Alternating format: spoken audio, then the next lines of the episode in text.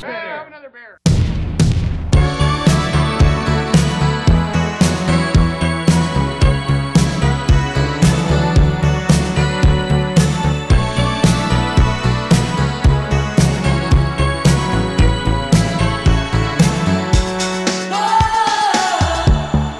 Hello，大家好，欢迎来到啤酒事务局，我是天。我是琪，最近有没有注意到，咱们之前赖以生存的某一个生鲜平台出了一个原浆鲜品？哦，我看到了，但我还没尝试呢。对，好像最近很多人在讨论。对，前两天我比较好奇，下了一单，尝了一下，发现确实还挺不错的。它是保质期只有十五天还是多少天？没有，它只有七天。哦，七天。对，而且麦汁浓度呢只有九度，酒精度只有三点六度，但是哦喝起来还是，啊、我觉得还是挺鲜的吧。那就是什么前一天罐装，灌装，然后对新鲜直达是然后吧？拿到的时候呢，是那种特别冰的，就接近零度的感觉，因啊为该生鲜平台它的冷链也做的比较好 嘛，所以这几天我就一直在想啊啊，就啤酒的状态真的是非常重要。对，同样的酒，你状态不好，就你可能觉得它的原料数据可能会觉得一般，并没有抱有那么大的期待那，对，但感觉其原实，料也啊挺水的，对对对，但是还挺好喝的，啊那就说明它的状态确实很重要。嗯，所以这两天非常的好奇，哎，于是呢，我们今天专程从上海飞到了珠海，来找了两位行业专家，一起探讨关于啤酒状态的问题。对。好，对欢迎两位。 Hello，大家好，我是 AEB 的菲奥娜高燕，非常高兴能够在珠海我们自己的城市见到偏和气，欢迎你们。谢谢，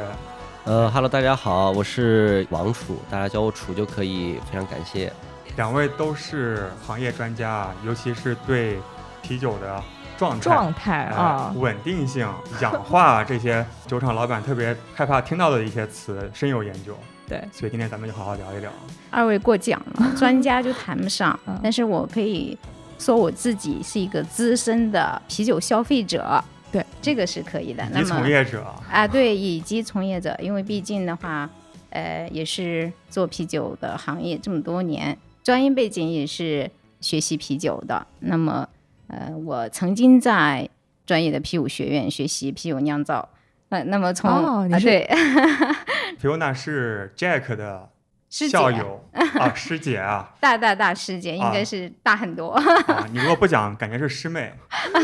谢谢谢谢。 你去过，杰克听了不高兴的， 你你认识 Jack 吗？ 认识对， Jack 就是我们之前苏州七九八那期的老板，呃，他现在还是老板。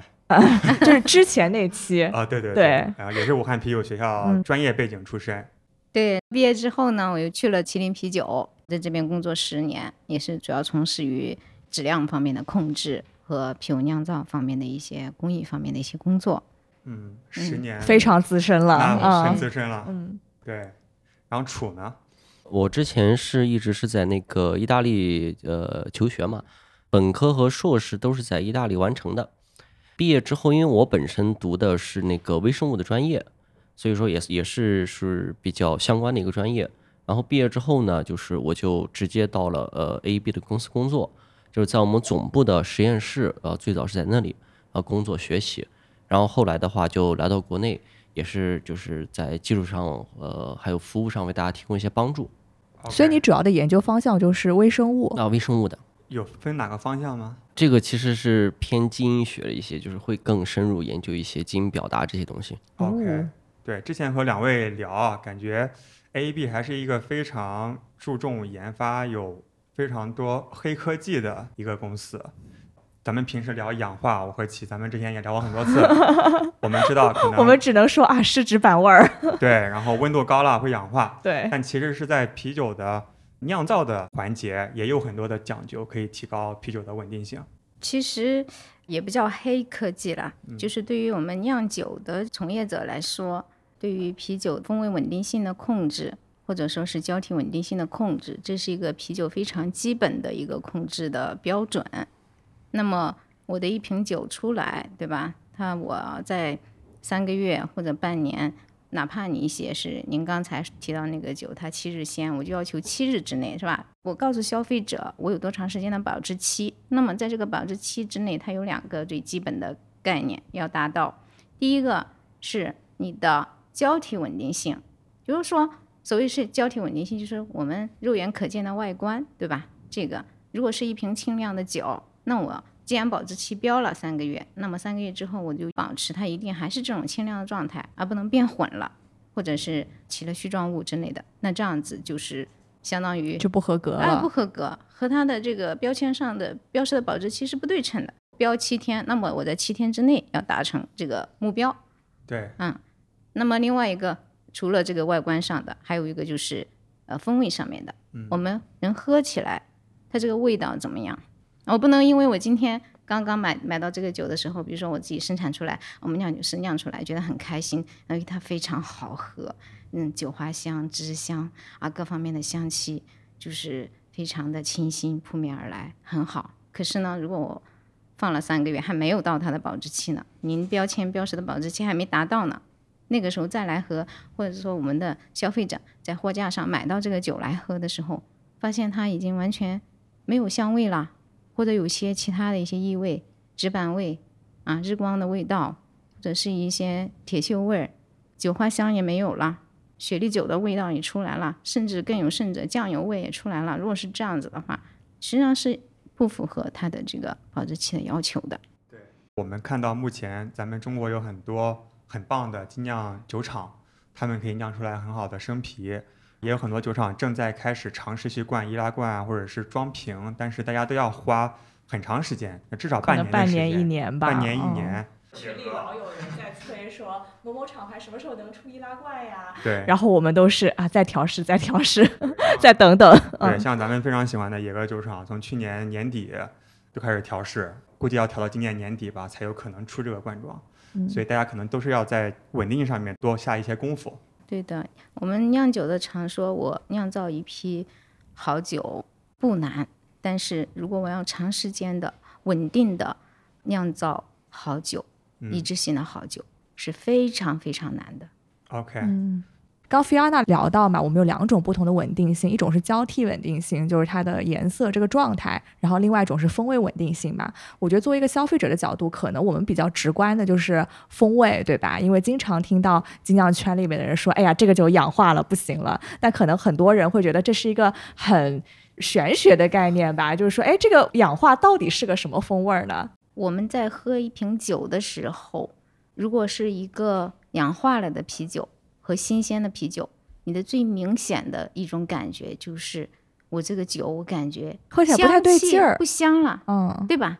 你一瓶新鲜的酒，你拿在手里的时候，你一倒出来，这种新鲜的酒花香是吧？不同的酒它的风格特征，要么突出的麦芽香，或者说是芝香风格的酒，那么你会感觉非常明显的香气，特别是我们现在的精酿，精酿的话，它是非常就是有它自己的风格特征非常明显的是吧？我 IPA 类的啊，我 Stout 类的，它的香气它具有非常明显的特征。那么这个香味是让人觉得非常愉悦的愉悦嗯和意淫的，但是如果说它氧化了的，我们消费者可能无法用文字去描述它具体是什么味道，但是首先你会感觉到不好喝了。对会，觉得不香了，这是第一个感受吧。然后可能你会觉得有一些怪的味道，什么类似于什么样的怪味呢？非常典型的一些氧化之后的怪味啊，比方说是一些纸板的味道，或者说是氧化非常严重之后，我们厨房里的酱油，大家炒菜的人都会有这种感受，怎么这个啤酒像酱油一样的味道？特别是深色啤酒，就那种最发容易酵的出现嗯浅色啤酒也会出现，如果氧化的非常厉害的时嗯候，甚至我们感觉这个酒发甜了，有雪莉酒的味道。有那种齁甜的味道。哎，对，对本身我的酒可能发酵度各方面并不是一个低发酵度的酒，但是你会感觉到怎么越喝越甜，时间越长，它感觉到这个有甜味，还有苦味。本身就那种刺呃比激方性的苦味。哎，比方说 IPA，如果是好的 IPA，喝着是，嗯，虽然苦味值很高，但是你的这种苦味的感受是愉悦的，消失的比较快。特别是大家精酿的话，会选用非常好的酒花啊，我看到大家都非常这个下本儿，就是对酒花的选择也好，然后酒花的这个口味的质量应该说是嗯非常不错的，但是它经不住氧化，如果时间久了，它氧化之后，你的苦味感觉会比较粗糙，嗯，不不再不再柔顺，这个酒是这样的一系列的一种不太愉悦的感受就会出来了。对，反正就是不好喝了。哎，对对你，你没办法说我我一口一饮而尽了，你就觉得这个喝着不好喝了。非常明显的一个状态就是喝起来发甜，口感很粗糙，也不香，变得很平庸的一种 感觉。 OK，所以氧化的发生的原理到底是什么呢？只是因为，比如说我没有很好的去储藏它，然后受阳光暴晒了吗？还是说有其他的哪些环节会导致啤酒氧化 呢？非常好的问题，去问到这个问题非常好，而且非常专业。因为近可以说从我开始学习啤酒酿造以来，这么长的时间到从事这个啤酒行业二十年，也就代表了对代表了整个啤酒行业的一个大家致力于解决的一个课题，就是抗氧化抗氧化，对，跟人但一样。非常可以这样说吧，就是嗯，我们中国啤酒本身是挺辉煌的，占全世界啤酒产量的这个 number one 嘛，对吧？这个行业的技术是非常成熟，可以这样说。但是我们现在在大家都做得很好的一种情况之下，我如何能精益求精？实际上就是差别就在那一点点，如何提高啤酒的新鲜度？换句话说，就是如何控制啤酒的氧化。那么这个啤酒行业近几十年以来就一直在研究这个啤酒的氧化问题和抗氧化的问题，或者提高啤酒内源性的一些叫做还原性、还原能力，总之都是为了氧化这两个字儿，新鲜度。那么无论是从设备的发展也好，还是从工艺的调整也好，原材料选择方面，很多方面就是在为了那点氧化。在做在斗争，哎，做斗争，花花大量的时间、金钱、工艺细细节调整来做这个事情。对我们过往知道的一个常识就是说，不要高温的储藏还有运输，这点能够减缓氧化。在包装的选择上，比如说深色的呃玻璃瓶比嗯浅色的玻璃瓶可能会更加抵抗紫外线。对，但是我们没有去 get 它背后的原理是什么，以及除了刚才我们讲的非常浅显的手段之外，有没有一些新的发现或者是研究可以分享给大家？对你，我觉得你们挺专业的，因为首先想到了这个酒出来之后采用的一种物流控制手段来保持它的新鲜度，一个是冷链运输，一个是低温储存的，这些东西都是呃跟温度有关系，是吧？这对个温度是造成氧化的一个非常重要的一个因素。这个是当我们的酒，嗯、成品酒出来之后，这个后边这个物流的和仓储的管理手段，这个是非常重要的一个环节。但是呢，我想提一个问题啊，在这里。说到这个酒，如果是水的话，对吧？大家现在喝这个矿泉水，我们也一样要经过这个物流、储存、运输。水很少用冷链运输和储存的吧？好像啤酒没人说这个水 喝起来氧化了。对对对，哎、对对，我我问你水的话，你现在咱们聊天，如果聊两个小时之后，你再喝这这杯水，或者哪怕这杯水放到明天再喝，跟我倒给你的这杯啤酒，你过两个小时再喝，你会有什么样的区别？水应该都是一直都是一样的嘛，对吧？对对味，味道差不了如果太是多个。纯净水哦的话，嗯、只要不污染，它就一对直一对样的对味道。但是啊啤酒不一样，对，是你你会觉得没法喝了，两个小时之后你不想喝了这杯酒，哪怕现在这杯酒是你喜爱的书屋也好，还是你你喜欢的，或者可能酒温度上来就不想喝了嘛，对吧？你、嗯哪怕是一样的温度，也不想 喝了。也不想 喝了。嗯对对对啊对对，因为你的酒开盖之后，你这放在这里的话，它和氧气接触和空气接触，它就对氧化了。就没嗯那么鲜了。因为它哎很多各风种味物质都流失了吧，然后或者对说产生了一些变化。对，哦所以具体是什么呢？对我我我就问你们，嗯同样是饮料饮品啊，为什么一杯水可以放这么久，啤酒它不行呢？放了这么久之后味道就变了，是啤酒，但水也接触氧气。如果我们按过去我们通常每个人都能理解到的，认为是能 get 到，认为是这个呃空气或者氧气的作用，那么现在拿水来举例子，我们发现不仅仅是空气或者氧气，对吧？它还有其他的东西，其他的东西就存在于这个酒体里面。我们暂且就叫它说，这个啤酒里面有一种氧化底物，底物，哦，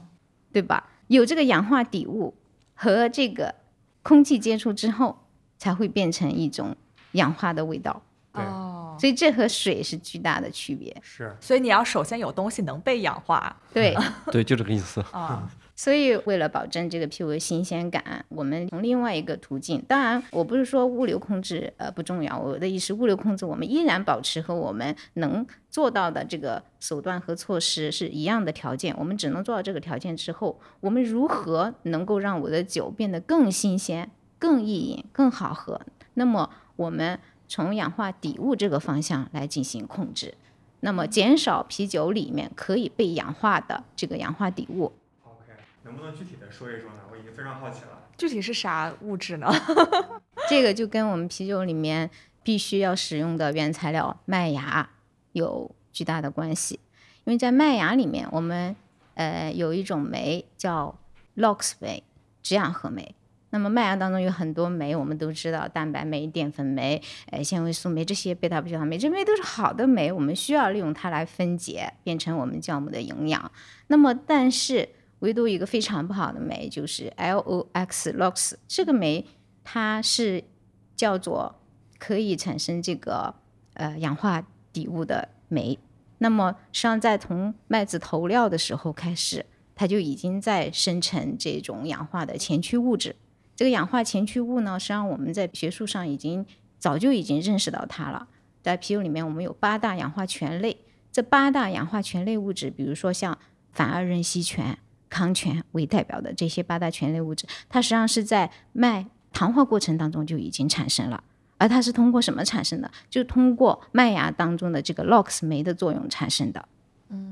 所以是不是把这个 LOX 酶移除掉，就可以减少这些氧化产物的产生？你说的太对了，就是说我们要抑制住这个 LOX 酶的作用，或者像你说的把它移除掉。因为据我所知，在嗯有一个啊，我们国本国内著名的啤酒集团之前请还研究过采用这个低 LOX 酶的这种麦芽，但是这个成本是非常非嗯就常是之要高的，从也也研非发常一种新的麦芽啊，对，哦让它不这个要是楚的领 域啊。不要含 LOX 酶或者比较低的 LOX 酶，但是这个就是到现在为止，我们并没有看到这个呃市应场用化上的啊应很用困化难，这个。对，很应该是很非常困难的。对对对，可能需嗯要十几十年的努力吧，对啊，从基因改要造懂开得始，麦子， 对，这个有多难，我就不是太了解这个。但是我知道我们 A B 的话来做作为我们专业的为酿酒服务的公司，那么我们的方向就是抑制这个 LOX 酶的作用，我们尽量减少麦芽当中 LOX 酶在糖化过程当中的它的反应，从而降低这个氧化醛类的物质。所以你的意思是在糖化的过程中，它生成很多种类的酶，啊，其中有一种是 LOX 酶，然后你们可以通过一些手段减少 LOX 酶的产生，还是降低 LOX 酶的活性、呃，作用降低它的作用， o k 呃，抑制它的作用。其实就是我们可以把这个事情理解的简单一点，就是我我们一般不会提说糖化阶段氧化，但事实上糖化阶段氧化已经开始了。嗯，因为麦子当中它就是有被氧化的潜能，它通过了就是叫这个 LOX 酶的东西，就是我们在最开始的时候先抑制住这个酶的活性，它不就失去这样一个潜能了吗？ OK，那是怎么做到的呢？这个也是很复杂的一个过程， 其实。简是不是简单添简单加来一说，些东西，我们嗯有一对的种产品，添加他不喜欢的东西？ IEB 集团和这个比利时的卢本大学在十十几哦年鲁文前，大学就是李悦老师的于大老师学，大学对对对对，是在行业内咱们有名的做啤酒学术研究的专业学校。然后我们在十几年前就呃研发出了这样的一种前端抗氧化的一种产品。现在在金药圈儿也是比较有名的，这个产品是一个是一个明星产品，叫做抗氧化单 SBT。 所以它其实是一个添加剂，然后你加进去吗？还是对，它是一个符合国标二七六零的这样的一个添加剂，当然它也符合纯酿法。为什么呢？因为它在啤酒里面是不残留的，它只是参与我们的过程的一个控制，也就是说，它只是抑制住 LOX 酶的作用。但是呢，它里面的成分在我们煮沸的时候，或者是回旋沉淀的时候，全部都排走了。 ？OK，它是在前端发挥了作用，让我们的这种氧化醛类物质减少它的产生了。减少它的产生了，意味着我的酒里面可氧化的东西、氧化底物变少了。在这个条件下，我们这样子去理解它，让他觉得他这个被氧化的东西就就感觉越接近于水的状态，是吧？不要有这种东西存在。但是我们这个产品它发挥完它的作用之后呢，相当于你改变了这个酒体里面本身的氧化底物，让它量已经减少了，它自己没有任何残留在啤酒里面，所以这个是挥发还是被分解掉？一部分成分被挥发，一部分成分被分解，还有一部分被沉淀出来。 OK，、哎所以总之和最后喝就到没的了酒没什么关啊系。对，完全没有残留。它不仅仅能控制我们整个的生产过程，降低氧化，无论你是在糖化过程也好，还是糖化结束之后，你的麦汁之后，从你的发酵、过滤、包装各个环节，实际上它都一直在减少氧化，因为它氧化底物少了。然后我们的啤酒上了，在货架期、在流通过程当中，整个过程，哪怕我们现在把这个酒打开倒出来，它这个氧化程度在每一个环节都大大的减少。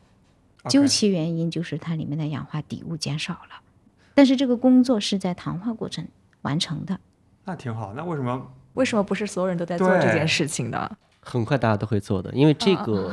就是这个抗氧化技术，我们可以理解成它是新一代的抗氧化技术，哦哦就是这个最新的一代的完全不残留的这个概念，最早就是我们提这出是来什的么。时候什么时候提出来的？呃，在国内的话，时间可能也不是很长。幺八年在中国成立这个子公司嘛，AB 嗯集团的全资子公司，从那个时候开始，我们才开始宣引传入这这样种的概一念个理那念。传统的做法是什么呢？就是用的是另外一种产品，就是它装瓶前会把那个抗氧化的东西直接给加到瓶子里，然后哦 就给、给呈现给消费者。传统的抗氧化比较好的，我们叫双效抗氧化，就是在啤酒灌装之前加入这个抗氧化的成分，主要是焦亚硫酸钾或者是呃 VC 抗坏血酸，嗯也叫 VC 啊，这样的两种成分，或者是其中一种成分，用它们来起到抗氧化的作用。但这个呢，就是属于食品添加剂但，他们俩的目的也是抑看制呀 LOX 酶吗？还不是说不是不呃，哦只是和氧气完结全不合一，样呃，抑制氧哦气。就原理不同。哎哎，完全是原理不同的。是在啤酒开瓶之前有作用，开瓶倒出来之呃后，它就开始其接触氧实气大家了最关注的不是说有没有作用，而是说是我这是一个添加剂，我真 OK 正的啤酒上就像水，对然后啤酒花、酵母、麦芽就 OK 了。但是是这个它是我的配料表上有有有你多得写出来。啊？对啊，它又成了添加剂。那如果不添加这个的话，我可能就就什么都不加，就不做抗氧化也行。那可以样用我们的抗氧化嘛，前期它不残留嘛，对 吧？啊 不就符合精酿精是神就是的传统大家都知道的呀，通过冷链呐、储藏啊，通过一些物流的手段啊，来来减少氧化呀，嗯是吧？通过低温储存呐、这些方面都是很好的手段，但是这些毕竟是有限的嘛。对，因为就算你采用了这种手段之后，你的酒放一段时间，它还是会有氧化的，只能说我们尽量去解决。那加上我们这样的一种技术的话，我就觉得这个是一个非常大的一个提高，这从 OK 原理上去控制。传统抗氧化除了刚才说的标签标识的一个问题，那么另外一个它的这个抗氧化的机理，它是一种直接抗氧化，直接吸收瓶里面的氧气吧，可以这样说。瓶里面我们有溶解氧，直接把里面溶解氧把它吸收掉，从而降低氧化。 OK，好，我们刚才聊了很多对于啤酒风味上的影响嘛，另外一个非常重要的因素就是它的外观呈现。对我们最近见到了太多不浑浊的浑浊 IPA，所以一直想了解就这一块儿的话，就怎么能够提高就是酒体啊酒对我也见到了许多浑浊的所谓的拉格啤酒，啊？对，就会让人觉得是是小麦吗？这到底是啥呢？最夸张的是，我见过本来很开心，一杯酒打出来和朋友聊聊天，一杯就是浑浊的小麦打出来，聊着聊着天，那个小麦自己就澄清了，就是各种各样的情况都会遇到，而且对我们很多就是消费者来说，其实也会遇到，就不光是生产者。对，那怎么提高酒体的稳定性呢？影响它的因素到底是些啥呢？对，说到这个，首先我们要知道混浊或者是沉淀，它是由什么样的物质带来的。啤酒里面的话，有一个成分叫敏感蛋白质，这个敏感蛋白质呢，它可能我们假说是，比如说一杯拉格，拉格呢，皮尔森本身是清亮透明的，那么如果说我们在储存的过程当中，它有一些敏感蛋白质重新析出了，它就会形成凝聚沉淀。那么如果说我们在一杯混浊的酒里面，同样的也是由于里面的敏感蛋白和多酚它们之间的相互作用，又重新起出了，那这一部分它又会形成呃形成一些不良的悬浮物，或者是把原来的一个比较均衡的混浊状态给破坏掉了，让它形成大片的一些聚合物，从而沉淀下来。 OK，就让上面的酒体变轻了，对，对嗯是所以是具体原因具体分析，但是有没有一些常见的原因以及如何避免？从机理上来说呢，就是还是要解决这个敏感蛋白的问题。敏感太蛋复白杂主了要是来自于谷物嘛，对吧？对，嗯敏感蛋哦白主要来自于我们的原料麦芽。我们所煮沸的功能有很多是吧？大家认为有哪一些？煮沸的功能来啤酒教室 复习一下啊，一个是要消毒，灭霉的活性对消毒，对，消毒杀菌，嗯，第二是要投酒花呀，对啦，啊，嗯投酒花的时候需要高温高煮温，沸，对对对对对。嗯，第三是什么？郑老师哭了啊，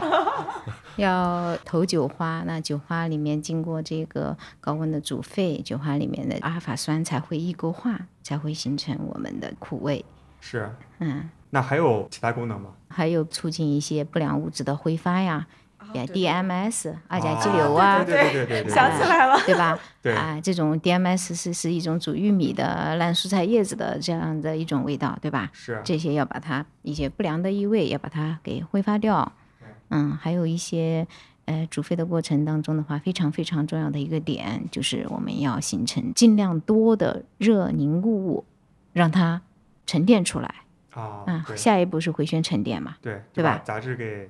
沉出来沉。出来，对嗯，所以这个热凝固物里面含有大量的这个敏感蛋白质，要在这一步通过强烈的煮沸，把它的敏感蛋白不良的成分把它煮出来。然后其实这个物质呢，它如果你这个时候不把它煮出来，它后面它就会引起啤酒的胶体不稳定。它这个胶体不稳定里面的一个重要的因素，就是我们刚才说的敏感蛋白的成分。虽然啤酒里面敏感蛋白的成分含量是极低的，但是它影响却是巨大的。 那有什么主要的控制手段吗？对，我们在煮沸的时候有几个关键的控制指标，比方说煮沸时间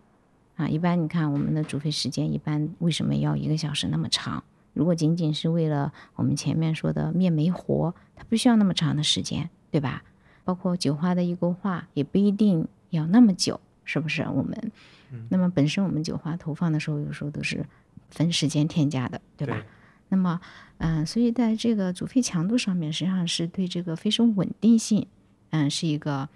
非常重要的控制指标。跟煮沸强度相关的一些，就是涉及到煮沸温度、煮沸压力等等，这些都是呃相关的一些指标。对于我们精酿来说，可能控制的指标吧，像大厂一样去做到各种各样的指标去监测，或者一个很好的设备去监测是不现实的嘛。对，那我们怎么样可以更好的去去除我们这些敏感蛋白呢？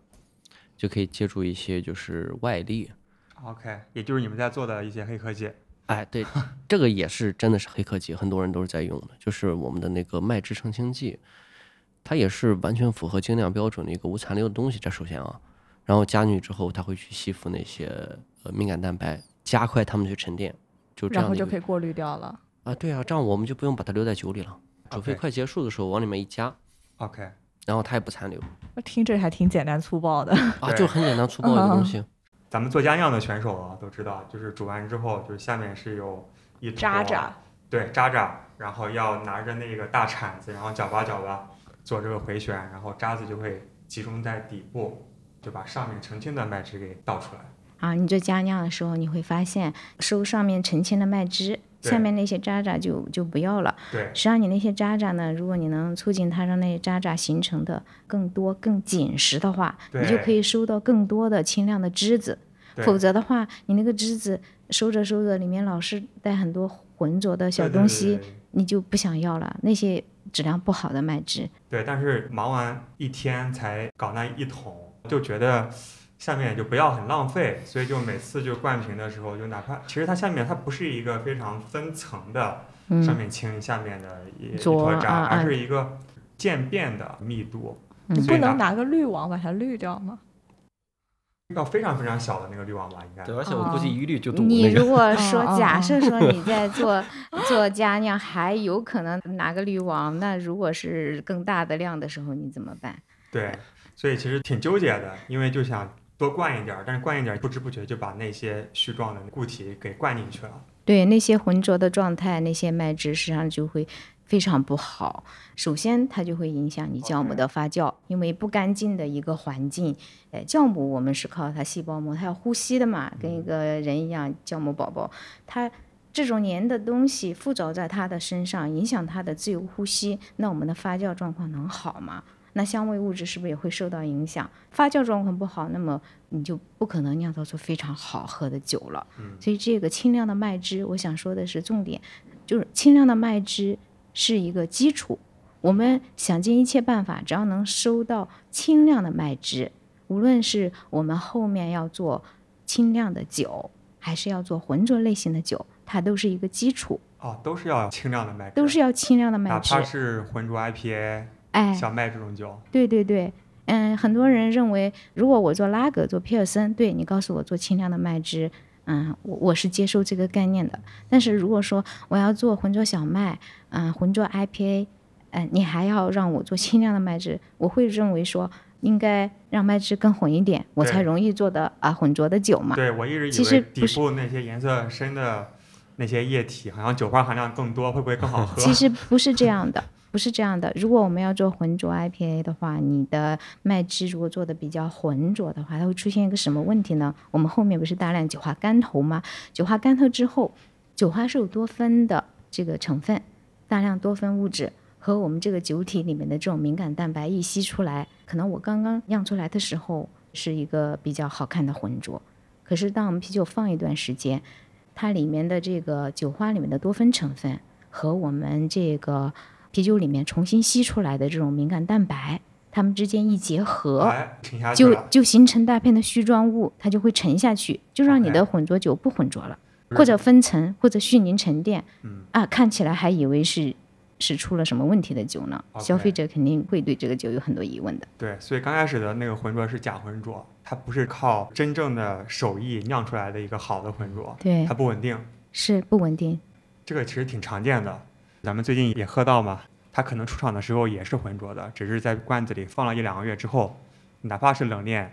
它可能也会去沉下去。对，我们刚聊了很多如何让，比如说这一批酒更加好喝，但是批次与批次之间的这个稳定性，我觉得也是很多酒厂在面临的一些考验吧。就我经常听到有人说，哎，这批跟上批感觉喝起来完全不太一样。对，像我之前加酿的时候，也是偶尔走运酿出来特别好喝的啤酒，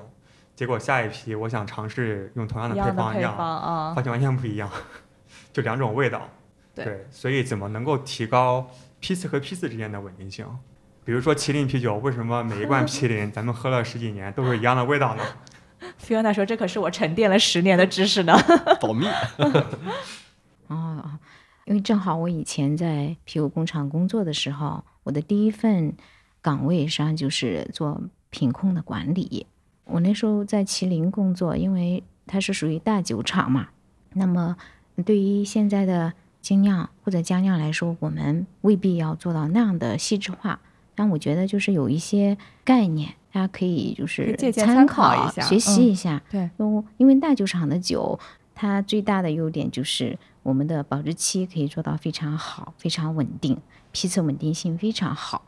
那么这个实际上真的是非常非常难的，这考是验功底。哎、嗯非常考验功底”的。技术，嗯，酿一批好酒容易，我要持续性不断的酿造不同批次的一致性的好酒，嗯相当相当难。 OK，嗯那菲欧娜接下来要分享一些商业机密。价值几百万的干货 啊，大哎家听好。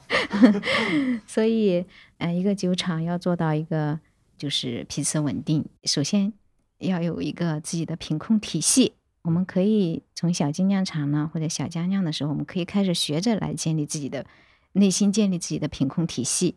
首先，我们要想到这个品控体系从三个方面来吧，就是理化、理化检测、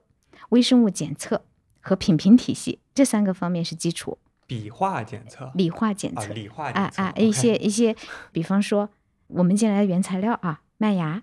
水。啊，酒花这些是我们主要原材料。我每次来，我希望我每次酿的酒一致。首先，你的麦芽、你的原材料是不是得一致？所以你要有一些主要的你的原材料，它的指标要是稳定的。即便是原材料有波动，那你也知道它的变化参数在哪里。如果一个麦芽，比如说它的蛋白质去年和今年变化很大，那么我们应该要知道我们在糖化过程当中如何进行调整。嗯那有时候这两个麦芽质量和糖化工艺它们是相辅相成的，所以我可以进行一些调节，来尽量的维持我的最终产品的稳定。能不能举个例子啊？嗯，就比如说麦芽怎么了，然后咱们糖化怎么调？比方说，呃，我的麦芽这两年，我们明显的感觉到这个麦芽的质量会有一些变化。我们过去用的这个澳洲的麦芽比较多，因为澳洲的麦芽蛋白质的含量是比较适中的，九点几啊、十点几啊这样的一个状态。那么，因为澳大利亚麦芽，我们就是后面没有再进了 嘛，所以 进不了了。哎哎，所以我们现在就是要进欧洲的麦芽。那么欧洲的麦芽呢，加麦、法麦呢，明显的它蛋白质含量会高很多，比如说达到百分之十二以上了。那么这么高的蛋白质，我们虽然蛋白是营养酵母的营养分解长氨基酸，但不是说越高越好。我们在麦芽里面的这个麦汁里面的这个量，它的分解它要适度。如果是过多的这样的一些高分子蛋白的话，后来就会引起我们刚才讨论的一个非生物的不稳定、交替不稳定。所以，我们可能在这个嗯控制上面，在分解上面就要做更多的努力。比如说，我们需要加强一些糖化，延长一些糖化温度啊，或者促进它的一些分解啊。那么，嗯、如果说麦芽质量不是太好，或者分解不好，蛋白含量又高，那我们是否考虑过去的麦芽我可以直接高温六十七度投料，那么现在我可能需要加入一个五十多度的蛋白分解啦，就不能直接跳了，对吧？ OK，还有一个，在一个七十多度糖化分解的时间，我们过去可能达到点检的时候会很快，那现在，哎，你可能要延长几分钟的时间，这样子才能达到点检 pass 的标准。这些，就是在过程中要不断的去测这些指标。我们来测麦芽指标，即便是大厂也是有一定难度的。那么，因为麦芽一个品种来说，或者一个固定的供应商来说，通常它不应该是短时间之内有巨大的变化，因为毕竟是农产品啊，一个制麦厂它的工艺是固定的。但最起码我们要了解，呃，一个它的一个变化趋势，一个大的方向。因为特别对我们精酿来说，我们不可能有那么齐全的设备来检测每一个指标。什么蛋白质含量啊、库尔巴哈酯啊、糖化力啊，这些检测都是非常费时间的。嗯啊我我也们可想以说，这些检测设备应该挺贵的吧？因为每次我去酒厂参观的时候，就经常会有碰到说，哎，你看这个小东西要好几十万呢， 对，是这种是。呃但我最起码我们可以建立我们的这个供应商体系，对吧？我们可以跟我们的购买方索取相关的检测报告，看一下我的变化是在哪里，对吧？嗯，那么像这个是包括水呀一样的水质检测，在一个酒厂相对来说，它应该是对我一个品种来说应该是固定的啊。我了解我的水质，它的硬度啊、钙镁离子的浓度啊、比例啊等等。因为我们不同的酒，特别是我们精酿，我们酿不同的品种的酒，对水质的要求不一样嘛。那么一些特种酒通常要求的水质稍微硬一点，像拉格类型的、皮尔森类型的酒，通常水质要求比较软一些。那这些最起码我们应该要知道，我是一个精酿或者佳酿，我知道我这边的水质它适合酿什么。我有一次检测，我自己不会去检测，我也不用天天去检测，我就拿个样品是请有实验条件的人或者请朋友的实验室帮忙测出来，我有这样的一个指标，我心里有底，然后就是来控制它的稳定嘛。当它有变化的时候，我知道它变了嘛。这对个你要知道它变在哪儿对啊，你才能控制它。对，所以首先就是要从一些量化指标的角度去了解你的原料，哎，知道到底是怎么回事儿。对的，嗯，酿酒的话，除了这个就是呃原材料的控制，那过程的话，我们的这个麦汁质量的控制，像刚才说的有麦汁浊度是吧？如果我们麦汁浊度控制的麦汁越干净越好，意味着这个浊度越低越好，嗯，后面对整个的发酵过程都是有利的。这些关键性的指标，我们要去检测它。那当然，像麦汁浓度啊，就是原麦汁浓度这个，我们可能大家都知道要去测，pH 值啊都知道要去测了，对吧？嗯这些其实就是在建立我们的品控体系。 OK，啊，从最基础的开始，一步一步做一些比较嗯高级一些的指标控制是。那就是第一步是理化的指标，理化指对，标，对哎，，嗯啊，第二步微生物的指标啊，因为我们说啊、酿酒的话是那话怎么说的？三分酿酒，三分工艺，七分卫生啊。所以说，我们保证良好的卫生状况是我们酿酒的基础。首先，它是一个食品安全的基础。第二个，本身的话，这个酒无论我们用多么好的工艺，呃，如果我们清洗或卫生条件做得不好，酒污染了，那就什么都不是了。对，就白白浪费了好的原料以及之前所有的努力。嗯，对，所以在大酒厂对微生物的这个监测是非常非常的严谨、严格的。那么，当然我们做佳酿或者精酿来说，我们也不可能这样子去 每个批次去，但我们在自己内心有个微生物的体系，我们知道它的重要性，我们就要注意我们每一步工作的时候，特别是冷端、煮沸啊，就是这个麦汁冷却之后，后面所有的这个工作，你都要注意特别干净，勤洗手啊，或者酒精消毒这些，哪怕在家里面加酿，我们也可以做到，对尽量的保证一个卫生。我们的罐子啊，我们的锅呀、管道呀、酿之前都要把它刷的特别干净，用热水烫一烫，这些就是微生物的一个管理体系的一个建立的一个是方面嘛。对我们前两期聊日本啤酒，Andy 跟我们说，他去了所有的日本精酿酒厂都是要戴口罩、穿鞋套，我还挺震惊的，因为我们去的所有的中国精酿酒厂都不需要，嗯，所以差距可能就在这些细微的这些细节上面。因为我们起步比较晚嘛，所以需要慢慢来。所以你知道咱们啤酒品种里面有一个就叫纯生啤酒吧？对啊，这个纯生的概念最早是从日本传过来的嘛。对，什么叫纯生啊？就是这个酒我们在做出来之后，我们不经过巴氏灭菌的，它就是直接靠蘑菇滤之后，就是没有任何高温灭菌的过程，顶多就是低温温一下瓶，所以这个出来的酒就保持它的酒的呃没有经过高温处理，所以对就是酒体更新鲜、更好喝这种纯生，但它对微生物管理要求非常高。如果说我们普通的我们叫熟啤酒，对吧？我们普通的这个工业啤酒，我们前面经过很多工序生产完之后，后面有个巴氏灭菌，经过六十二度的这个呃灭菌之后，万一里面有一些菌的残留，它可以把它杀灭。但是纯生啤酒没有这样的一个工序的，全靠工厂的卫生管理来做到，所以就对无菌化的环境要求特别高。对真工厂的整体的这个管理水平要求非常高。是。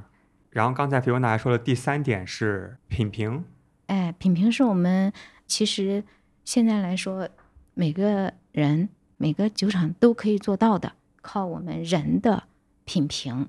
哦，所以大酒厂里面也会找一群人来试这个酒，觉哎得它有没有味道变化。是大酒厂的品评体系的话，首先我们注重的关键的点就在于我的这个酒的批次要稳定嘛。它的品评体系主要着重于建设我们对一些异味发生的时候，它这个异味检测，一个是酒本身有没有异味，还有一个担心这个过程有没有呃一些其他的异常，万一摄入。所以说，我们这个每一个批次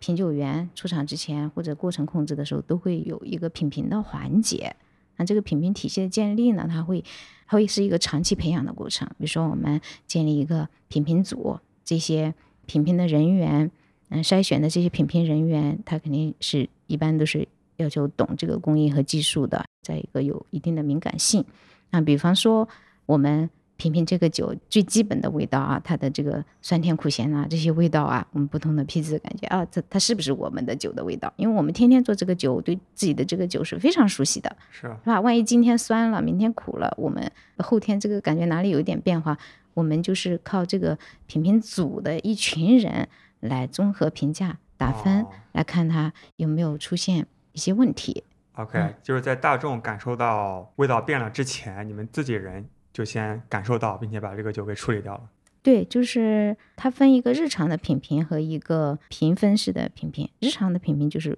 就是监测日常的这个产品的每天喝一点儿，出厂喝一点 儿，哎呃， 就跟每一批酒出厂之前，我要检测苗麦汁浓度、酒精度和苦乙酯是一个意思。嗯、每一批酒出厂之前要做一下这个品评的环节是否通过啊，我品评没有异常，这是这是一个基本。那么如果说这批酒甚至在生产过程当中，实际上也是一直在品评嘛。比如说，有的人上对双乙酰非常敏感，对吧？啊，双乙酰本身阈值也是比较低的。那我们说过程当中，我感觉这一批酒发酵，哎，有人品评出来说，正常这个时间应该是没有双乙酰味了啊，但是这一批酒我感觉怎么，万一我们的品评人员当中有人说，哎，感觉怎么有双乙酰的味道，那么马上就会引起我们的警觉，是吧？ 嗯，哎，就去特别着重的去检测是否超标了，哪里工艺是否出现问题了，马上给我们一个警示。就是理性和感性双管齐下，保证每一批次它的酒都是差不多的。嗯，对啊，品评是一个及时、非常及时发现、能够发现问题的一个手段。我说聊了这么久，有点儿，我也想品评一下了。来吧，我们要不要拿个什么东西喝一喝？对，啊、今天听说楚给我们准备了几款酒，是和我们的下一个话题有关。来来来，我们来 对喝一对对对喝，我们大家一 起啊品评一下。品评一下，行，那我们要不这样，我们中间先插首音嗯乐，休息一下啊。嗯对，然后音乐回来之后呢，我们聊下一个话题。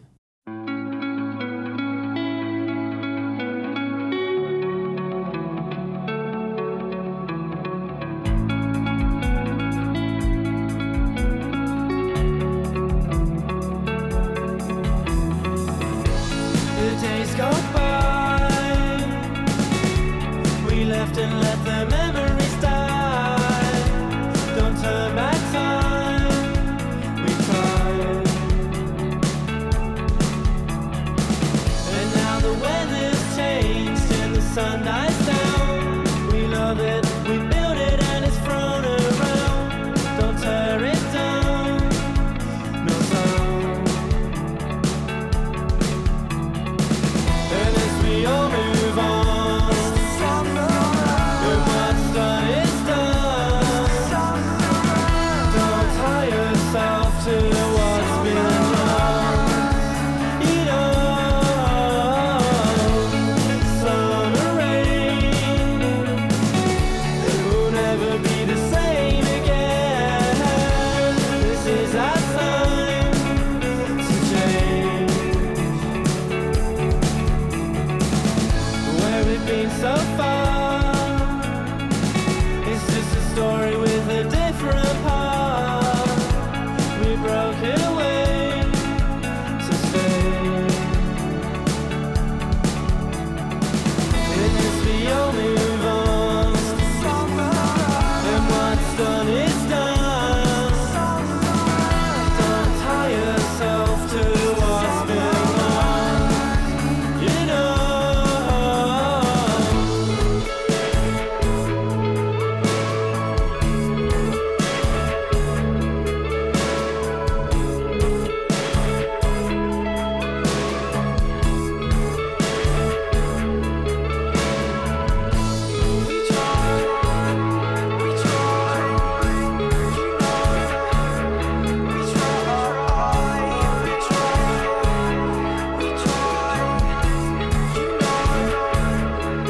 来来来，干来杯！干杯！现在喝到的是我们的实验酒、测试酒， 我们一个测试方案是一个双酵母发酵法的一个增香的小麦啤酒。增香小麦，如果让我盲品，我真的不知道这是什么风格的酒。我可能觉得像酒花小麦，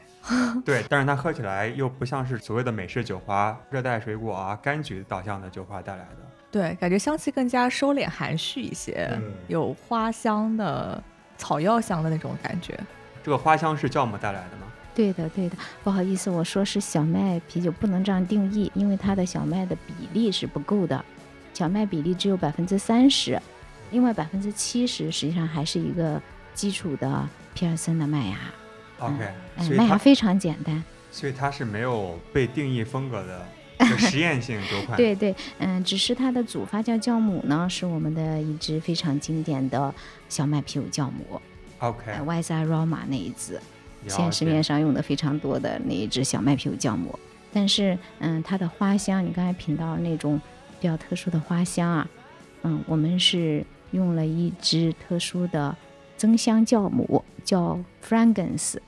fragrance 它是一个能够产生非常优雅的白色花香这一类的一个花的风味的。嗯所以这个花香确实是增香型酵母带来的。然后另一个小麦的酵母就是常规的一个小麦啤酒的酵母，它平时会带来一些香料的味道。对，小麦啤酒酵母本身它就是因为我们是十八度发的嘛，所以它会有一些芬香啊，有一些果香、香蕉香，嗯 OK，但是它不会带来那种玫瑰花呀、风信子啊、茉莉花那种香。但我们现在比较喝这，含蓄一些。我们嗯现在喝这个酒是是有那种花香的感觉的。对，比较的跨界。你们也是想去试验酵母才酿这款酒？嗯，我们只是为了嗯试验我们的一个叫做增香的，因为这一系列酵母，我们有一个系列叫增香酵母系列，它这本身不做主发酵，它就是搭配我们其他的主教酵母。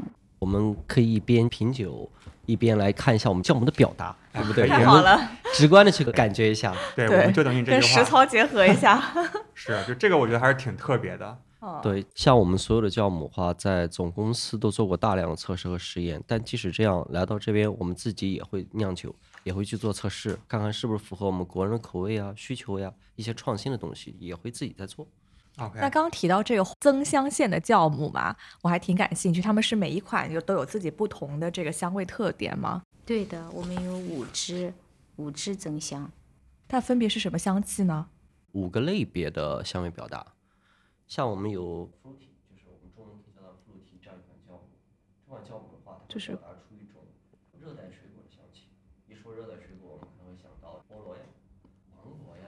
就是一般都会觉得是从酒花带来的热带水果的香气嘛。哎，给人的带来的感觉是不一样的，因为它经过一个参与发酵的过程吧，它香气会更加的融合，哎，自然那种表达出来，嗯 OK，会让人觉得非常愉悦。就同样是菠萝、热带水果、酒花带来的和酵母发酵出来的，它的感受还是不太一样的。啊，是不一样的，是不一样的。 OK，行，咱们待会儿可以试一试啊。嗯，再就是像我们一个就是 citrus 一个酵母，柑橘类，哎，对对对对，一听这个名字就知道是柑橘类的酵母，就是它会有那种就是柑橘西柚嗯啊，啊、这西些柚呀这些的，嗯就是它的一些香气可。能更偏柠檬苦调啊一哎些。对的嗯橘子啊，这样的，有一个酒花叫做西楚嘛，就是叫 citrus。嗯，对的对的。对对，也是那个单词。是，嗯，再就是像我们刚才喝的那款是 Flagon，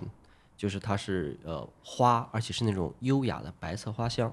为什么是白色花香，啊不是红色、蓝色？它是一种收优雅敛呀的，对，一种收敛的优雅的一种香气，而不是那种像我们看那种那种爆炸式那种，就是白色的花香主要是茉莉花，茉莉、玉兰、呃，有一点那玉兰种栀子花那种。风信子，你们刚刚感受到的是什么样的风味？其实就是用那个酵母增香的。我们的我嗅们觉的嗅觉敏感愚度钝 一般。呃，但确实是花香了，但是具体到什么花，好像对，比较笼统。哎对你、嗯总之你感觉是是是一花种香，对花香，就是这种比较清说不出新，来。嗯对淡雅的那种香气。对淡雅的花。那咱们就暂且把它认为是白色的，白色的花。我觉得这可以呃帮助大家联想一下，对对对啊想对，象一下那这个个花意香象的味道空间，对因为的品评本来就是靠个人联想的嘛，联想我熟悉的物质，这样才容易容易深化品评，对容易加强提升你的品评技能嘛。对，因为我之前有看到一个，就是说风味轮里面其实很多物质的香气表达，因为是西方人用的比较常见的一些原料嘛，所以其实很多呃香气对于中国人来讲可能会比较难感受到，因为这个东西在你生活中并没有那么常见。对啊，对，写的那些东西都不知道什么东西。对，对，对就说到这个的话，就是我们有一款叫做那个 Berry 的这个增香酵母，是用的就什么 gooseberry 吗？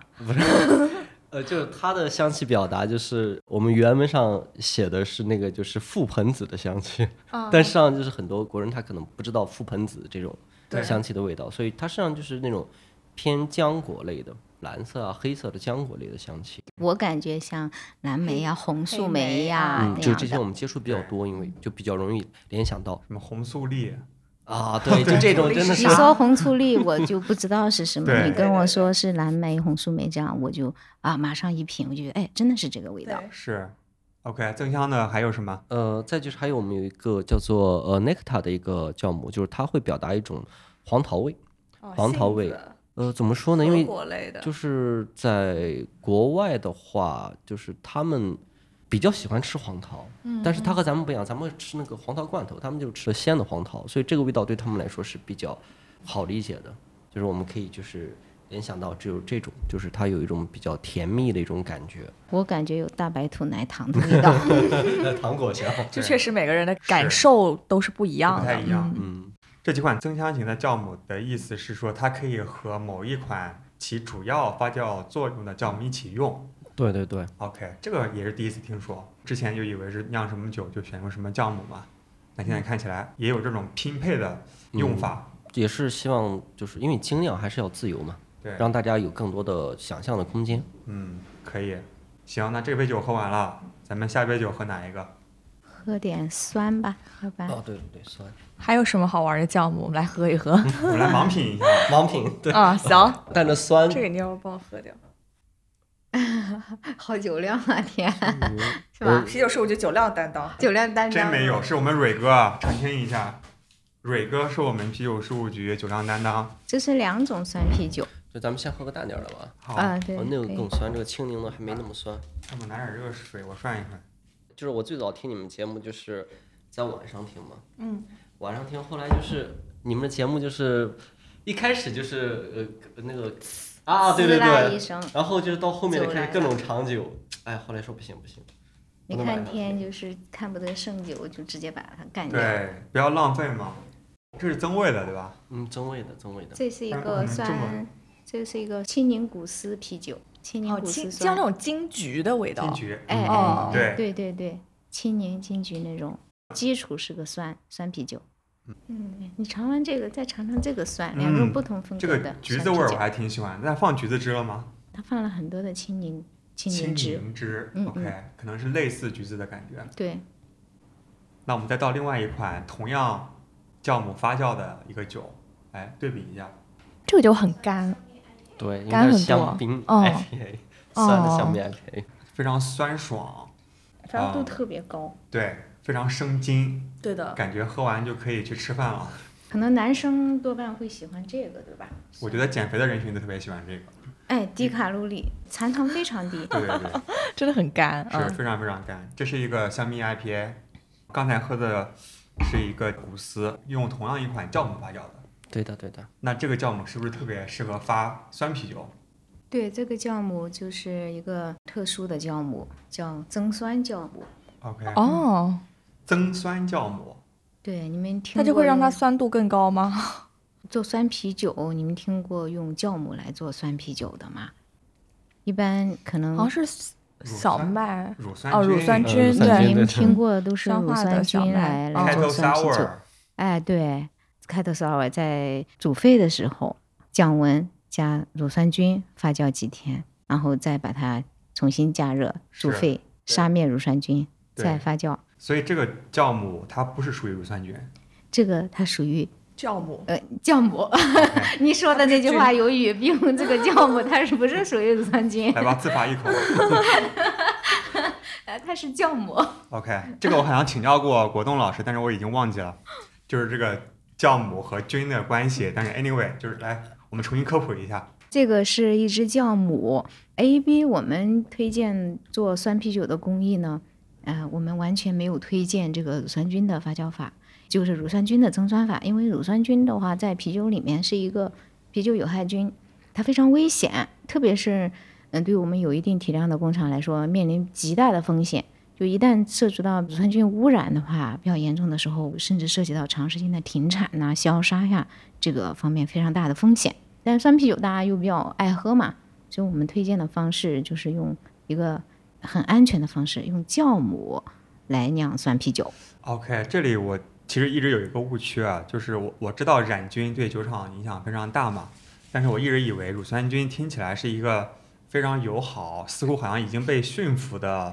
不管是酵母还菌是还它是对，菌，它是菌，细菌对，是我以为咱们已经很好的可以控制它，不会去污染工厂。只能说我们有办法去杀死它，去消毒它，嗯， OK，但是不见得说微生物的东西都是很难控制的，看不见摸不着。曾经有工厂出现过乳酸菌污染的太严重，好在工厂比较小，它干脆所有的设备都污染了，干脆就丢弃掉了。哪一家？有死角，它洗不干净。但但其实也有办法处理啊。嗯，我我我不知道，当时就是有有朋友告诉我的比较严重的程度，应该有办法能够彻底把它给杀死。但是总之呢，就是说，嗯、采用酵母菌来酿酸啤酒，我们做这样的一个研发。是为了安全的酿酸啤酒， OK，我理解一下，就是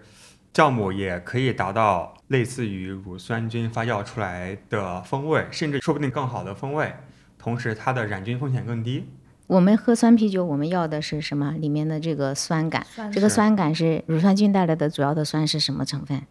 是乳乳酸，酸对吧？对，而我们的这是酵母发酵，它产生的一个主要的成分，酸的成分就是乳酸，也是乳酸，对，是一样的。啊哦，当然同时怪它不得用喝起来是一样的。嗯，因为它是一支酵母，我们一般的酿酒酵母的话，我们主要是呃产酒精嘛，还有一些啊醇啊、酯啊这些都会产生。它是一支酵母，所以首先它也会产酒精呐、酯啊都会产生的，但是同时它会产生大量的乳酸，这个是一般的酵母不具备的，所以它非常特殊，是我们特殊筛选出来的。所以它是可以自己使用吗？还是要搭配其他的酵母一起？啊，这个问题问得非常好，我们要搭配使用，因为单靠它一制作出来，它发酵度是非常低的，在啤酒里面的发酵度，因为为什么它只能吃这个低分子的，只能吃简单的糖，比如说麦汁里面的这个单糖和一部分的少量的双糖，大部分的一些双糖以上的糖它吃不动，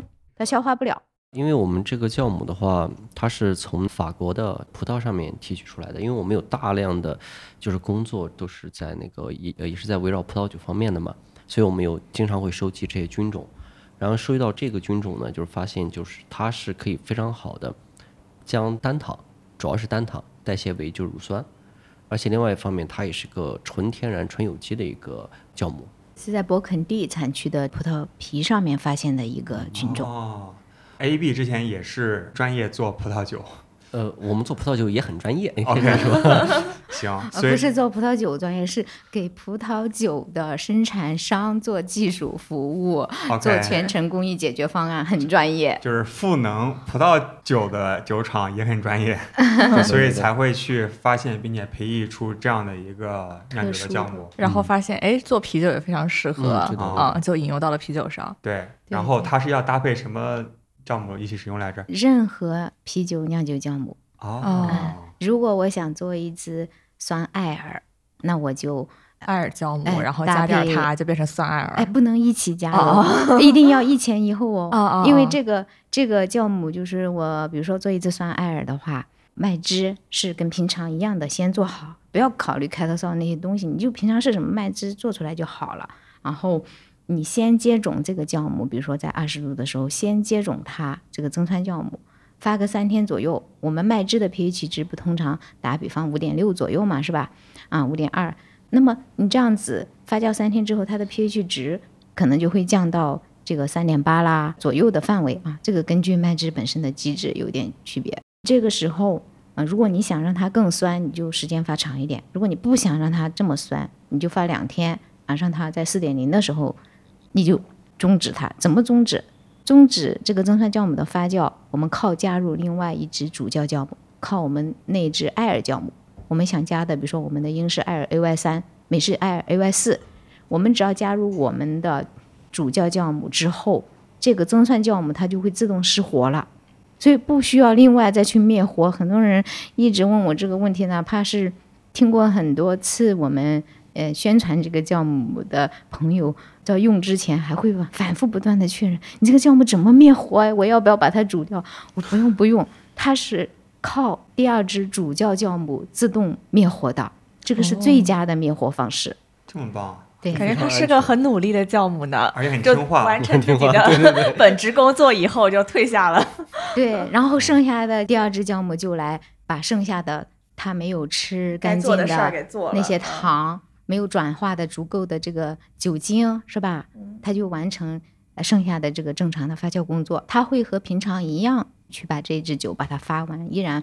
把我们的残糖发到我们的目标值之后， OK，我们降温结束生产啊。那还挺厉害的。对，这个是非常特殊的一个工艺。这两款啤酒把这个增酸酵母用的非常好。这个香槟啤酒也增味吗？香槟的啤酒，嗯，它是做了酒花干头的，因为它叫嗯酸 IPA 嘛，对，嗯，它的发酵工艺它是有两个点啊，一个是增酸酵母，增酸酵母增酸的工艺，嗯，和一个基础的酸，然后它的主调酵母用的是一支 AEB 的我们的一个复门白的，呃，做西打的一个酵母，实际上它是一支香槟酵母，白葡萄酒这样的一个酵母，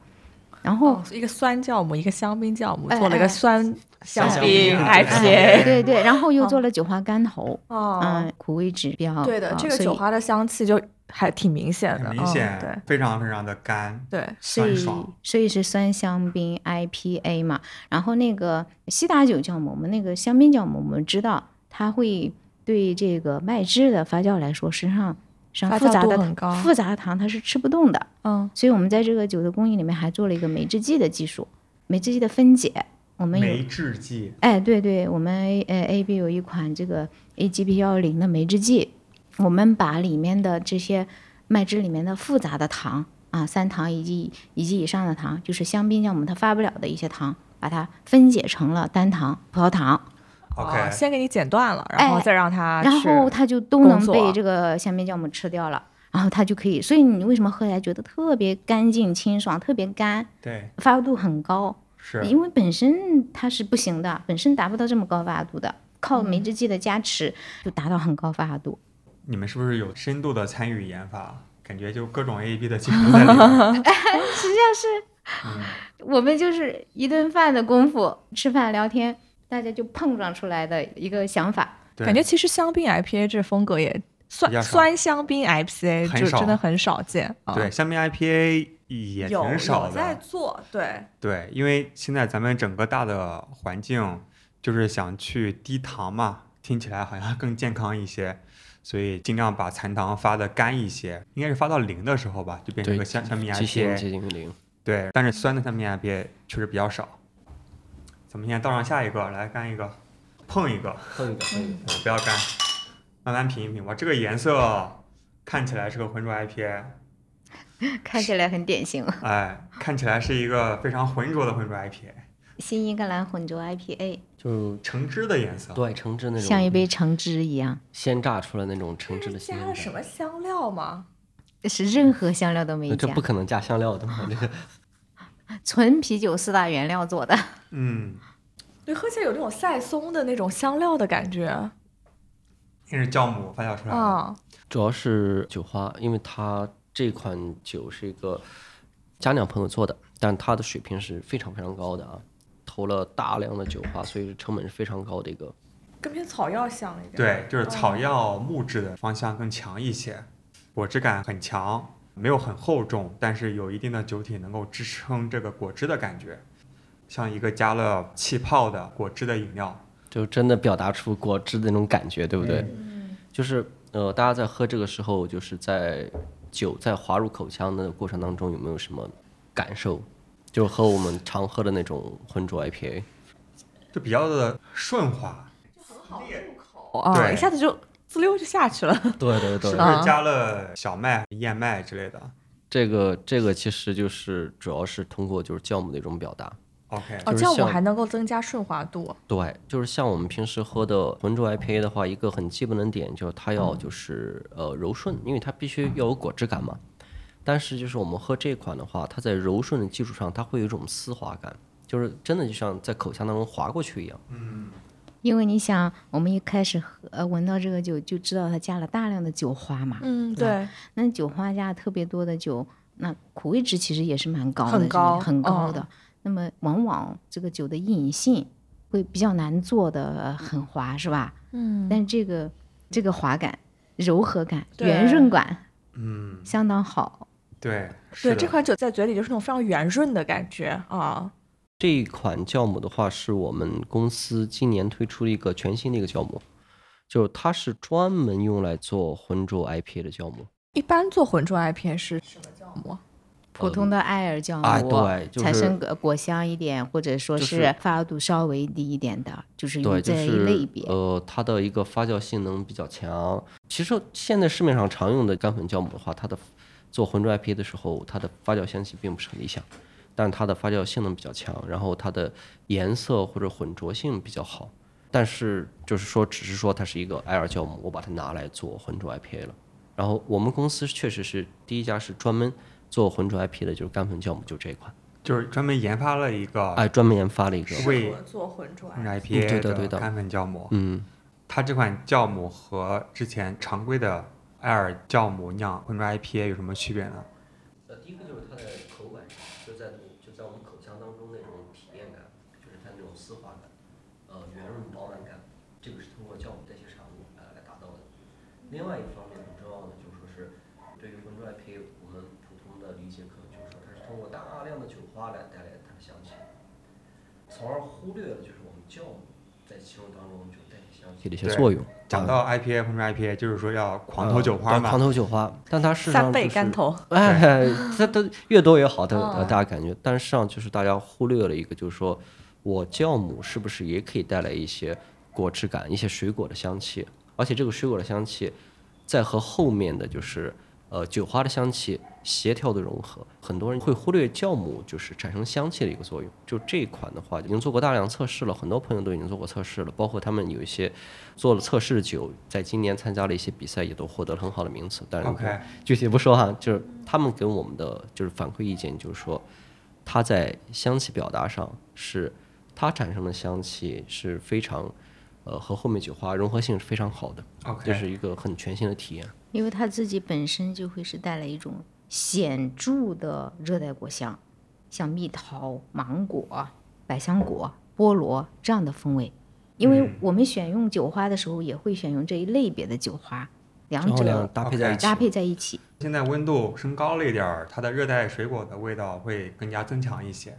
就刚才比较冰的时候，更加的收敛。嗯，对对对的， 对，我们现在正在做的测试就是不加酒花干头的新英格兰浑浊，不能这样叫，但是我的意思就是做一个这样的 IR 酒，我用牛邑的酵母新英格兰浑浊这个酵母，我们不加酒花干头，我就是要看它自己的发酵风味是什么样子 的。哎，那现在就在罐里，那很有意思啊。为什么？因为这个实际上我们每天都会品，今天上午还刚品了，每天都会监测品品，是它这自己大罐儿是吧？呃，在上面，在我们的那个实验室里，它这个取出来的，一会儿打给你们尝一下。呃好，它这个闻到就是没有其他的，因为没有酒花风味的干扰嘛，单独闻它，丰富的这种热带水果的香气，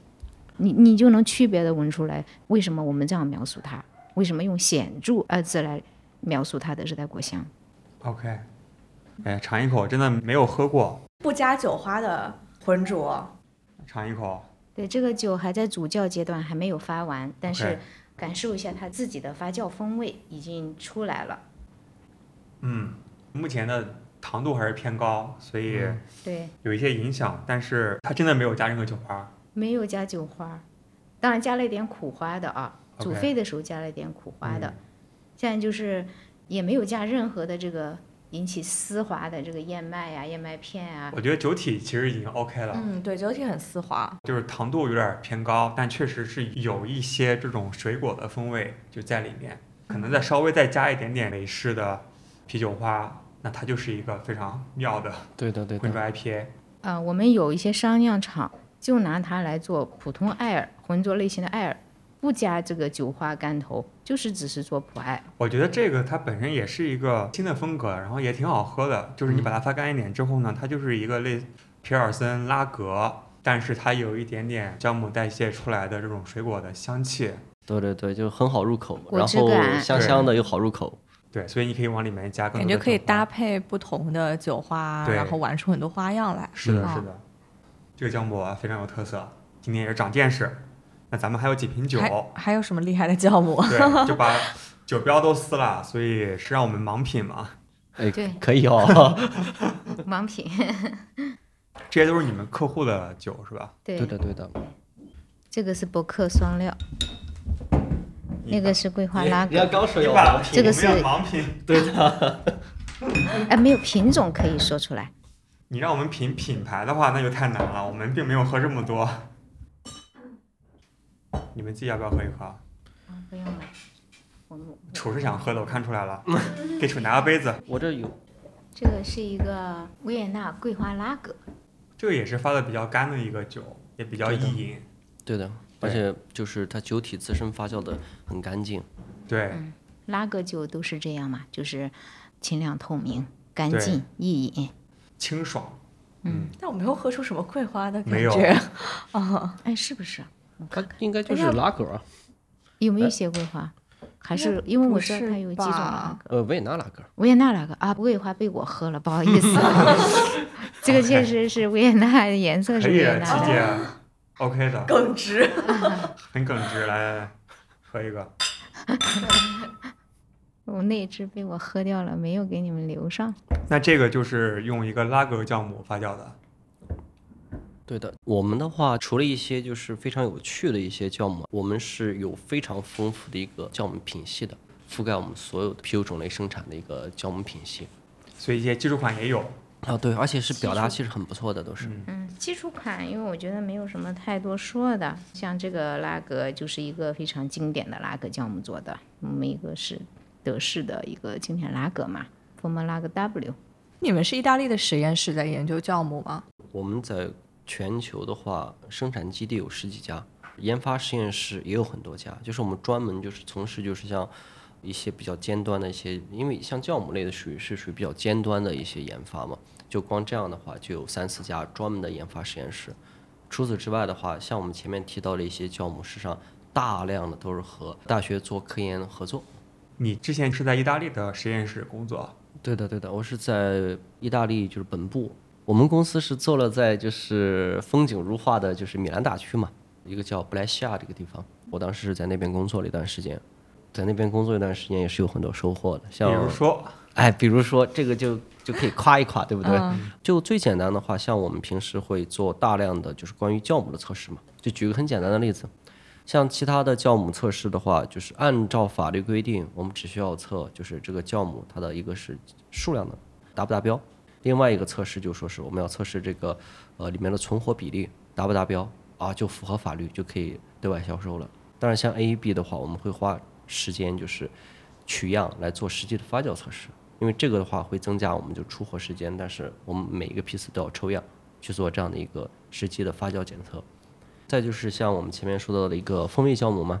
它有不同的风味，这个风味表达不是说我拿它酿一款酒，我一尝说哎它有一个白花香，那我就说它有个白花香，它并不是这样的，就是我们通过设备，通过设备来分析它的就是代谢产物里面的一些就是呃化学前前驱物，然后查找这个前驱物所对应的香味物质，所以都是非常严谨的。我们做了测试，而且我们所有的东西都会以数据来说话。你是什么？我觉得它是啊白花香，对就是对对白花这很香，重要。是它是真的跟那个物质比对。啊对的，对，它确实是那个风味物质。嗯，对的，对的。那你是什么时候回到中国？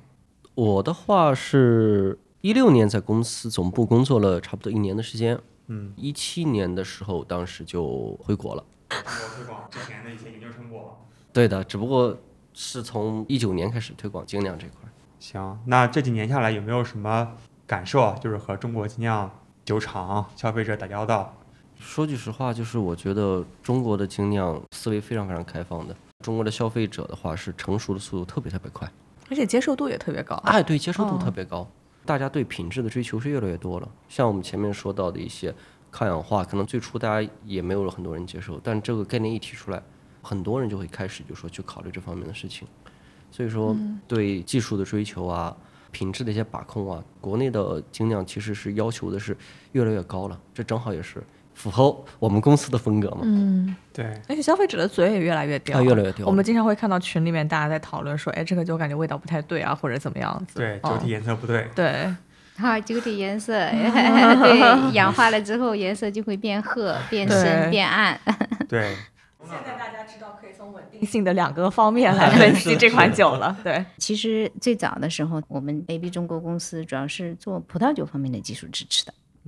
后嗯来也呢？是酵母啊，然后这些，呃对对对，葡哦嗯萄酒全系列也涉及到葡萄酒整个生产的工艺嘛，当然有生物发酵啊、酵母啊、澄清啊，产品系列就更多了。但是中国我们这几年葡萄酒不太争气， 大家都知道 是吧？ 转行业型不景气， 转型嗯做精酿了。我就说，那我们把精力更多的放在精酿这边，正好我就让楚这边来协助我们精酿这边。那正好呢，我们精酿本身就是一个非常创新的，这个酿酒师呢有都是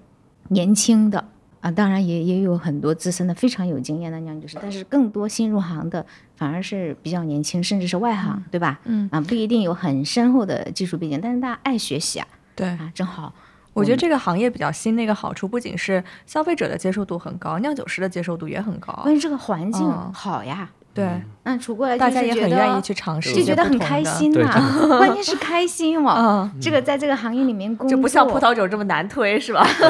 他老是跟我说葡萄酒有点端着的感哦觉， 哎，在 尽量要就是符合这些规定啊什么的。啊、就是那种感觉，这相处也是端着，但是在我们精酿行业来，大家就是非常开心呐、勾肩搭大家一背起都是哥们儿对对对的，啊，一起聊天儿，一起呃聊着聊着就能聊出一个新的品种出来，啊，酸香蜜 IPA 啊，嗯啊，对， 就是聊出来的三项 BIP，哎，一顿饭聊着聊着聊出一个工艺出来，还嗯做对出来，经过工厂的实践做出来，真的很好。当然，工厂也是呢，是他们非常厉害啊，酿是嗯酒技术，这个环境对开心、有活力，一直上升的一个环境，让人觉嗯得开心。对，那这一点 Fiona 应该更加深有感触啊，毕竟之前在大厂待了这么多年，然后对，是然后做精酿这几年应该也是有一些新的体验。我过去在大厂工作，出来之后一直服务于这个啤酒行业啊，大厂也是你的服务对象，当然，现在还是我的服务对象，我们是依然给现在大工业厂提供我们的产品和服务。嗯当然，这个产品系列和我们现在提供给精酿的这个产品系列完全不一样。对没有一个产品是重复的。到现在， 大厂用的产品，呃，产品线是完全不一样的。是嗯，比如我们现在用了非常多的像包装线用的节水，呃完全 dry flow 就是不产生任何水耗的这样的一些干式的润滑产品呐、对环境节能环保型的产品呐、这些产品我们在大厂呃提供非常多，但是这些不是精酿的系列产品。为什么呢？因为我理解，比如说节水啊什么，可能是大家共同的一些需求啊。但是大厂这种大规模的生产，哦它的这个吨吨酒水耗计算，它已经是可能给他们带来的呃这个影响力这个会影响会更非大。常非常大。这个是嗯大家持续一直在关注的。嗯而精酿毕竟体量很小，甚至我们也不一定去包装。那精酿重在这种特种化产品、多种多样化产品就比如说酵母啊，一些其他哎对的对创对新上面，酒啊，酒的酵母啊、发酵呀、各种创意酒的生产呐、嗯整个工艺啊，大厂他们的工艺非常成熟。因为第一个，它酒的品种本身也简单。我比如说我做这个青岛啤酒，我们的拉格是吧？这个本身就非常稳定的技术了，所以人家更多的是重视我们的这个生产的这个社会效责任率的提升。嗯，哎，社会责任、生产效率的提升啊，成本的节省这些东西。那就是关于社会责任，像你刚才提到的一些环保啊、节水的产品，到底有些什么呢？举个例子来说吧，大厂的生产的时候，它这个瓶啊罐呢要进行包装嘛，速度非常快，是吧？对啊，七万二啊，上十万的运行效率，这是什么意思？就是一天可以一灌这么个一多个小时，啊呃一个小时可以灌七万两千瓶，七万两千罐， 甚至现在最高的呃十二万罐，国内就哇有是吧？ 这这个这个叫大厂对吧？你你想，你那个运行速度那么快，而且那个包装线那么长，对你这个链条在输送我们产品的时候，它会有个摩擦，是吧？所以说，我们包装做链条输送的时候，需要用一种润滑剂，而传统的润滑剂呢，它一定要加入大量的水，一直在喷淋这个链条，那你会造成大量的这个水耗。而我们提供的这个润滑技术，我们可以完全不要水，而且用量非常低。那么我们节省的就是水水资源，而且大厂这个水呢，你排走它是含这个化学药品的水，你排走之后还涉及到水要进行处理，对吧？嗯，那污水处理又是一大块的这个成本和消耗。所以说我们做到这个双向节水，第一个现场完全没有水，现场会非常干净整洁。然后我们节省本身的水资源以及水处理的这样的一个环节但目前好像只有大厂有类似的需求。啊。清酿对这一类产品目前没有需嗯求。当工厂的产能逐渐加大，或者我们要进行包装啊这些事情的时候，都会需要考虑到这些未来就一个是提升效率，第二是社会责任，对、嗯节能降耗、节水，还挺重要的。嗯，本身也是给自己节省成本。那是么的同时也是现在目前大环境的这个要求嘛。对，那除了刚才提到的这些，你们还有在计划什么有意思的事情，可以更好的去帮助服务精酿厂牌吗？我一个感受就是，我觉得大家现在比较受困惑的一个东西，就是很多时候是污染问题、卫生和污染问题，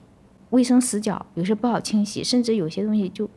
不知道该怎么样去清洗啊。糖化锅这个结构该怎么洗？这个冷端的这个发挂又怎么洗？管道又怎么洗？地面又怎么洗？上这个洗，大家靠一些比较就不是拿水冲冲就可以的。 对这个洗，大家如果是靠普通的一些碱啊或者去洗啊，这个非常效率非常低呀啊然后人工呃耗费很大，很辛苦，还不一定能洗得干净。所以下一步，我想把我们 AEB 的这个清洁理念，我想能够在我们精酿这个行业里面分享，因为清洁是基础，我们如何采用更高效的、更科学的一些清洁方式，给我们酿酒做好基础。后面做的再多，你清洁效都没搞好，你白做嘛。嗯是我们精酿用的原材料非常贵啊，对是吧？嗯，麦芽进口是吧？都用的酒花好，酒酒啊花花狂头酒花狂头、酵母，大家都会选好的。总之，精酿大家现在就是什么好的用什么，但最终就是如果说环境清洁不到位，最终可能这个酒就最后干了一圈儿白干了。对呃我我非常痛心。嗯，我觉得就是，呃，这一块儿我分享起来，可能真的是比较受益于大家，我们、呃这块儿嗯感共觉同去作为一个成长消，我作为一个消费者的角度，可能也从来没有考虑到，对就是清洁对于这款酒的一个影响，对吧？因为咱们就把它当成是一个理所当然的嘛。嗯对但其实实际上，咱们也去了这么多家酒厂，确实没有一个酒厂要求我们穿鞋套、戴口罩，不是为了穿鞋套而穿鞋套，就真的是因为它其他环节已经做到一定程度之后，才需要去抠这些细节。是但目前好像大家没有在抠这些。对，对我的基本清洁消毒理念到达一定程度，我才会要求穿鞋套、戴口罩，否则的话，我本身基础的清洁就没有到那个位置，你穿不穿也是一样的。对，对，希望你们好好努力。大家一起努力， 对，非常希望看到咱们中国精酿酒厂就早日达到更高的标对这准件吧。事情嗯更加重视吧。对对对，相信是对行业非常好的事情。嗯，嗯，对对我们 AEB 一直秉承的理念就是，我们是酿酒商的忠实的合作伙伴，全程的陪伴，我们共同进步。嗯好，那节目最后呢，AB 也给我们的队友们，包括一些家酿爱好者以及商业酿酒师带来一些福利。那楚要不要跟大家讲一讲有哪些好的啥？就是我们会给大家带来一个小的礼包。这个礼包的话，会含有就是我们前面提到几个有趣的小产品，比如说我们的抗氧化剂、我们的澄清剂以及酵母。好，那如果你是家酿爱好者，对这个礼包福利感兴趣的话呢，欢迎关注我们的微信公众号“啤酒事务局”，回复关键词 “AEB” 来获得这个礼包的领取链接。对，如果你不做家酿的话，你就不要浪费。对对对，别浪。费了啊！对我们有很多家酿爱好者，就大家都特别需要。嗯包括我之前做家酿的时候，如果有的话，我相信我的酿酒水平肯定更上一层楼。就不会放弃的这么早了。 对，然后包括我们现在一些商酿的酿酒师啊，也可以关注 AEB 的公众号吧，就叫嗯 AEB 是吧？我们的行公众号是叫 AEB Group，、啊小程序它的名字是叫 AEB Brewing。我刚搜了一下 AEB 出来什么自动紧急制动系是统，是是的， 是的，对肯定是这个。对，大家要找到那个 AEB Group 还有 AB Brewing， Brewing，对 OK，好，找不到的话，那就回复给啤酒事务局哦公众号吧，我们给大家我们弹给出大家来。谈链接。那今天非常感谢菲欧娜，非常感谢楚，帮我们科普了很多我们之前忽略的一些知识点。 谢谢天和奇。好谢谢啤酒师谢干傅杯好，拜拜拜拜拜。